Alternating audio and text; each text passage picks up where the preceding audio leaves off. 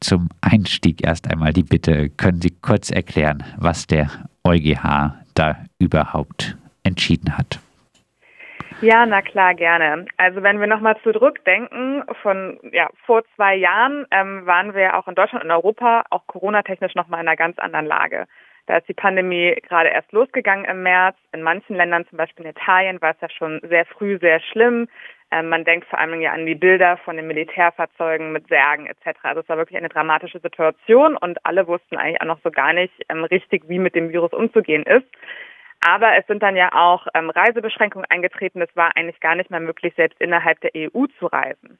Und eine Konsequenz davon war eben auch, dass die sogenannten Dublin-Überstellungen eingestellt wurden. Dublin heißt ja, dass der Ersteinreisestaat zuständig ist, weil die Lebensbedingungen da aber meist sehr schlecht sind, ähm, fühlen sich eben viele Asylsuchende gezwungen, doch weiterzureisen und kommen dann unter anderem nach Deutschland.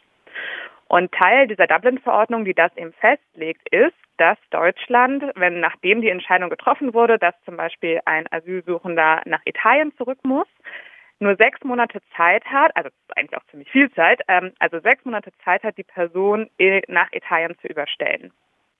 Als dann im März die Dublin-Überstellung eingestellt wurden, wurde sich im Bundesamt für Migration und Flüchtlinge quasi ein juristischer Trick ausgedacht. Und zwar haben sie dann ähm, an rund 21.000 Asylsuchende einen Brief geschickt, geschickt und auch ein Schreiben an die Präsidentin der Verwaltungsgerichte, in dem sie gesagt haben, dass diese Fristen, also diese sechsmonatige Frist, ausgesetzt werden würde.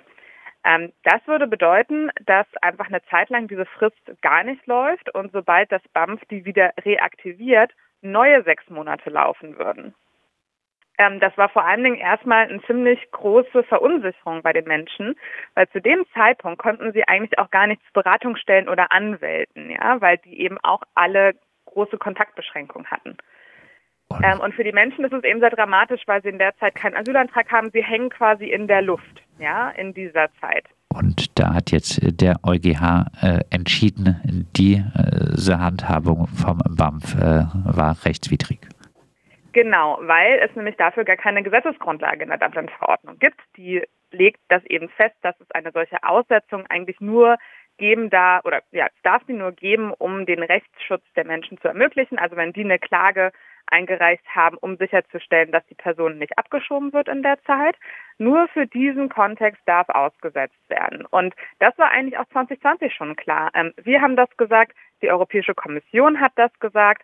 Ähm, und trotzdem hat das Bundesamt eben an dieser klar rechtswidrigen ähm, Aussetzung festgehalten. Wir haben dann die Betroffenen zum Beispiel über Musterschriftsätze unterstützt, dass sie sich dagegen wehren können. Ähm, wir haben Verfahren, also Klageverfahren unterstützt und eins dieser Klageverfahren hat es dann eben jetzt auch bis vor den EuGH geschafft und wir sind natürlich sehr froh über die Entscheidung von gestern, weil das eben für die betroffenen Menschen bedeutet, dass Deutschland für ihr Asylverfahren zuständig ist, die jetzt endlich Klarheit haben.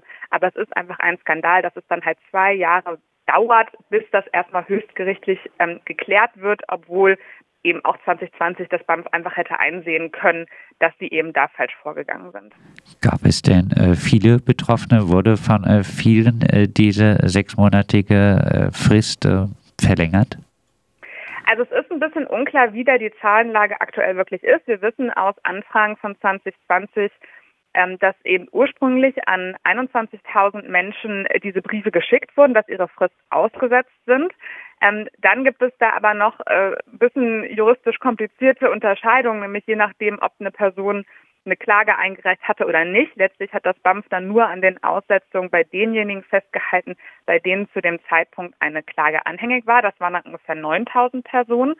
Bei wie vielen dann jetzt letztlich ähm, ein Streit, also quasi ein juristischer Streit dann darüber entbrannt ist, ob die Ausreisefrist abgelaufen war oder nicht, das wissen wir leider nicht. Da liegen uns keine Zahlen vor. Aber man muss schon davon ausgehen, dass es ein paar tausend Menschen sind.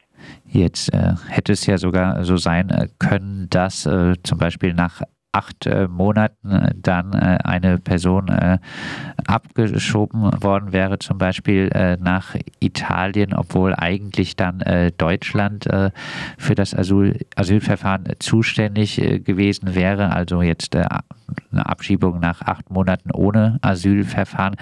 habt ihr Erkenntnis darüber, ob es auch solche Fälle gab?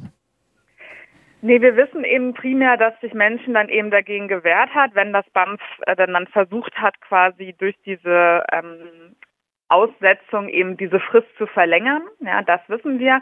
Ob es tatsächlich zu Rückführung nach Italien, Griechenland oder so gekommen ist, ähm, obwohl eigentlich die individuelle Sechs-Monatsfrist schon abgelaufen war, wegen, ähm, weil diese Aussetzung eben rechtswidrig ist, da haben wir leider keine konkreten Fälle. Es ist aber nicht auszuschließen, weil letztlich, das ist ja so ein Problem an der Sache, die Menschen brauchen dann natürlich juristische Unterstützung. Ihnen muss jemand erklären und ähm, ja, sie dann auch darin unterstützen, ähm, sich gegen eine solche rechtswidrige Aussetzung zu wehren. Ja, deswegen ist es eben auch sehr frustrierend, wenn das alles rechtlich erkämpft werden muss, weil man eigentlich weiß, dass man eben nie alle Menschen erreichen wird.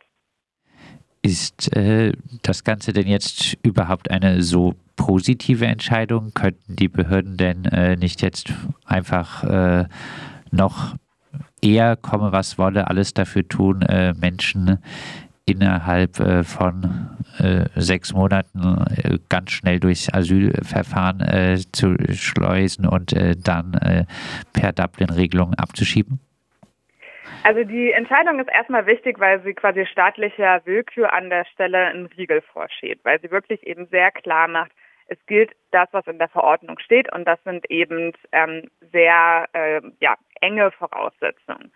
Ähm, und tatsächlich, wenn man jetzt an die aktuelle Situation zum Beispiel denkt, ähm, ist es eben auch so, dass manche Mitgliedstaaten, zum Beispiel Polen, Rumänien, also Nachbarstaaten zur Ukraine, eine Zeit lang jetzt gesagt hatten, dass sie auch keine Dublin-Überstellung mehr akzeptieren können, weil sie eben aufgrund der Aufnahme von ukrainischen Geflüchteten so belastet sind.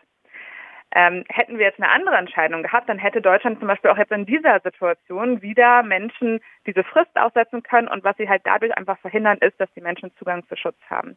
Ähm, weil diese sechs Monate, ähm, es ist erstmal eine lange Zeit, um über die, die Abschiebung durchzuführen. Ähm, und wir sind auch gegen viele dieser Rückführungen, die stattfinden und unterstützen auch Menschen darin, sich dagegen diese zu wehren, zum Beispiel weil eben die Umstände in Griechenland so dramatisch sind für Geflüchtete. Ähm, aber letztlich ist diese Frist von sechs Monaten erstmal ein Garant dafür, dass die Menschen irgendwann, eben nach diesen sechs Monaten, endlich einen zuständigen Mitgliedstaat haben, der ihr Asylverfahren inhaltlich prüft. Und das ist eben das Wichtige an dieser Frist. Dann äh, abschließend nochmal äh, zusammengefasst Ihre Bewertung des äh, EuGH-Urteils, die politische Bewertung. Also aus unserer Sicht ist es erstmal eben ein, ein Erfolg, ja, ähm, dass wir das erkämpft haben. Aber ähm, jetzt gerade auch wenn wir nur ungefähr anderthalb Monate zurückdenken, da gab es auch gleich zwei Entscheidungen gegen Deutschland im Rahmen des Familiennachzugs, wo der EuGH auch festgestellt hat, dass da eben auch deutsche Behörden jahrelang rechtswidrig gearbeitet haben. Und auch das war sehr absehbar gewesen, weil es schon eine ähnliche Entscheidung 2018 gab von EuGH. Also aus unserer Sicht muss man sich langsam fragen, warum deutsche Behörden immer wieder versuchen, Recht möglichst restriktiv anzuwenden, nur um den schutzsuchenden Menschen einen Nachteil zu erwirken, ja. Ähm, also aus unserer Sicht muss da mal wirklich in den Behörden nachgeführt werden, ähm, um halt eben solche rechtswidrigen Aktionen zu verhindern.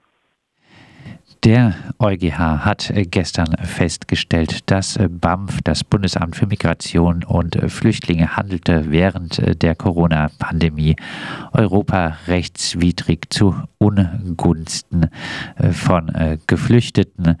Die sechs Monatsfrist, nach der Deutschland zuständig wäre für das Asylverfahren, wurde einfach so mal verlängert. Wir haben über die Entscheidung vom EuGH nun gesprochen mit Wiebke Judith, der rechtspolitischen Referentin von Pro Asyl.